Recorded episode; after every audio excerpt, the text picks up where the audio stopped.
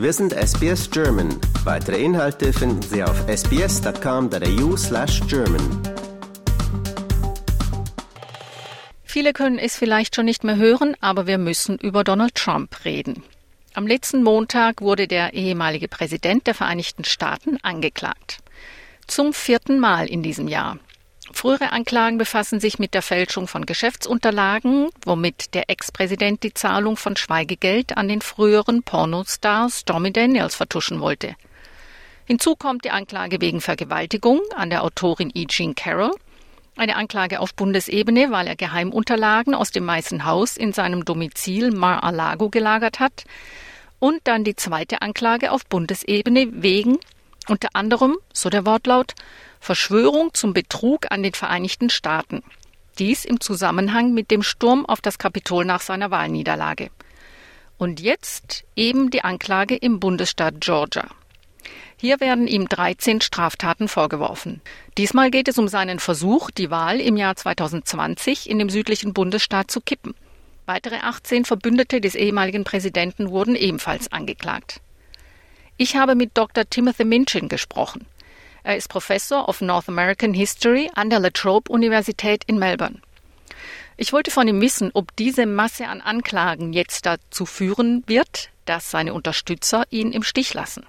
Yeah, I actually think that's unlikely. Um, I, if you look on conservative social media, um, Trump's support's actually increasing as a result of these indictments. And I think um, in terms of the broader population, I think they kind of got used to this, and um, most of them are in fixed positions. Um, and those that don't like Trump, are, you know, he's already not going to get their support. Um, and so I think uh, it actually probably won't change things that much, would be my feeling. Um, and in some ways, I think the indictments help Trump because it gives him publicity. Um, it means that everyone is watching him and um, gives him a platform to get his message out. Trump ist dafür bekannt, dass er es mit der Wahrheit nicht ganz so genau nimmt, Fakten umdreht oder ignoriert und sich die Welt so hindreht, wie es ihm gerade passt. Dabei spielen Emotionen eine größere Rolle, eher als Fakten. Timothy Minchin sagt, dass das ein ganz langer Trend ist, den er bei seinen Aufenthalten in den Südstaaten der USA schon seit langem beobachtet. Und Trump ist sehr gut darin, das für sich selbst zu nutzen. Regardless of the facts, if you like, um, you know, a lot of people see him as the victim. Um, that's the narrative he spins, um, because a lot of a lot of Americans um, think the government is, you know, sort of a hostile force out to prosecute them, um, harm them, and that's what Trump is saying about these indictments. You know, it's the government out to get me.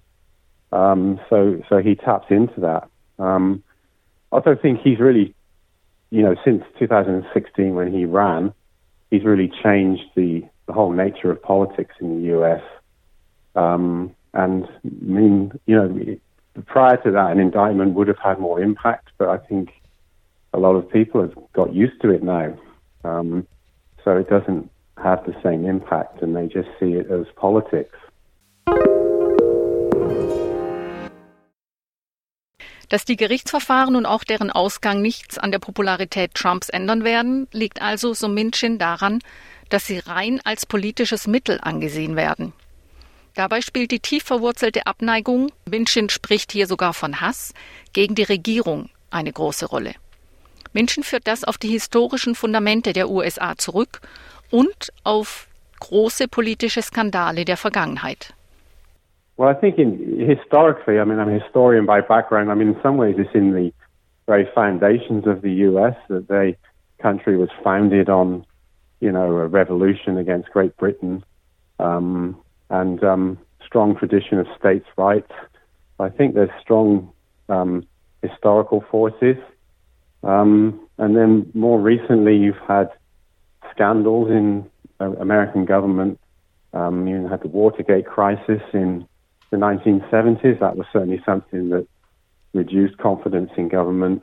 Um, and um, and I think with you know going into the recent period, the rise of the internet has really fed this, um, and it's given conservatives in particular a you know an independent platform where they can um, spread their ideas, get support from each other, and really propagate this, um, this dislike of government.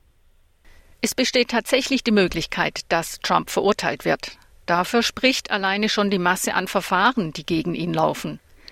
Er will jedoch trotzdem als der nächste republikanische Präsidentschaftskandidat antreten. Ich wollte von Minchin wissen, ob es rechtlich überhaupt möglich ist, dass ein verurteilter Straftäter Präsident werden kann. Yes, it is, it is possible. Actually, um, there's no um, ban in the Constitution on, on a, a, convicted criminal becoming president. Um, and that's important to remember. And um, in 1920, there was actually a socialist candidate called Eugene Debs that ran for president from prison. Um, he was in prison for opposing the draft in World War One. Um, so there are actually precedents for criminals, convicted criminals, running for president. And this will not stop Trump. And I, I think that you know he is still the front runner for the nomination of the Republicans in the next election, and um, you know he cannot be written off. Minchin zufolge ist es auch sehr unwahrscheinlich, dass die Republikanische Partei Trump abstößt, egal wie die Verfahren ausgehen. But if it's a situation where Trump is the best chance of winning, um, I think he would be tolerated, continue to be tolerated. Um, and a lot of the local representatives the, in Congress, they they want to win their own seats, so they they want a national figure that can help them retain their own local power base. That's the key thing for them. Lügen, Strafverfahren, Verschwörung gegen die USA, das alles kann Trump also wahrscheinlich nichts anhaben. Doch was bedeutet das für die Demokratie der Vereinigten Staaten? Denn die USA waren so lange ein globales Vorbild für die Demokratie. Well, I think a lot of that beacon of democracy uh, dynamic came from the Cold War. Uh, during the Cold War, the U.S. was very sensitive to criticism from Eastern Bloc countries, um, worried about communism, and this put pressure on them to live up to their democratic ideals. So um, during the civil rights movement in particular, um, you had cases where the federal government intervened on behalf of the civil rights movement uh, on things like school desegregation.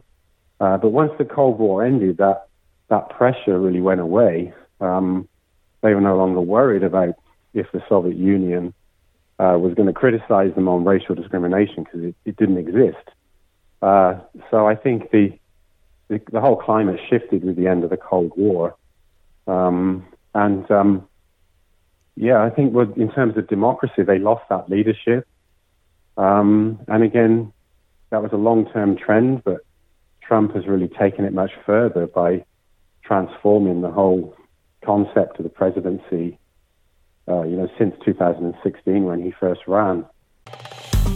Liken, teilen und kommentieren Sie unsere Inhalte bei facebook.com/sbsgerman.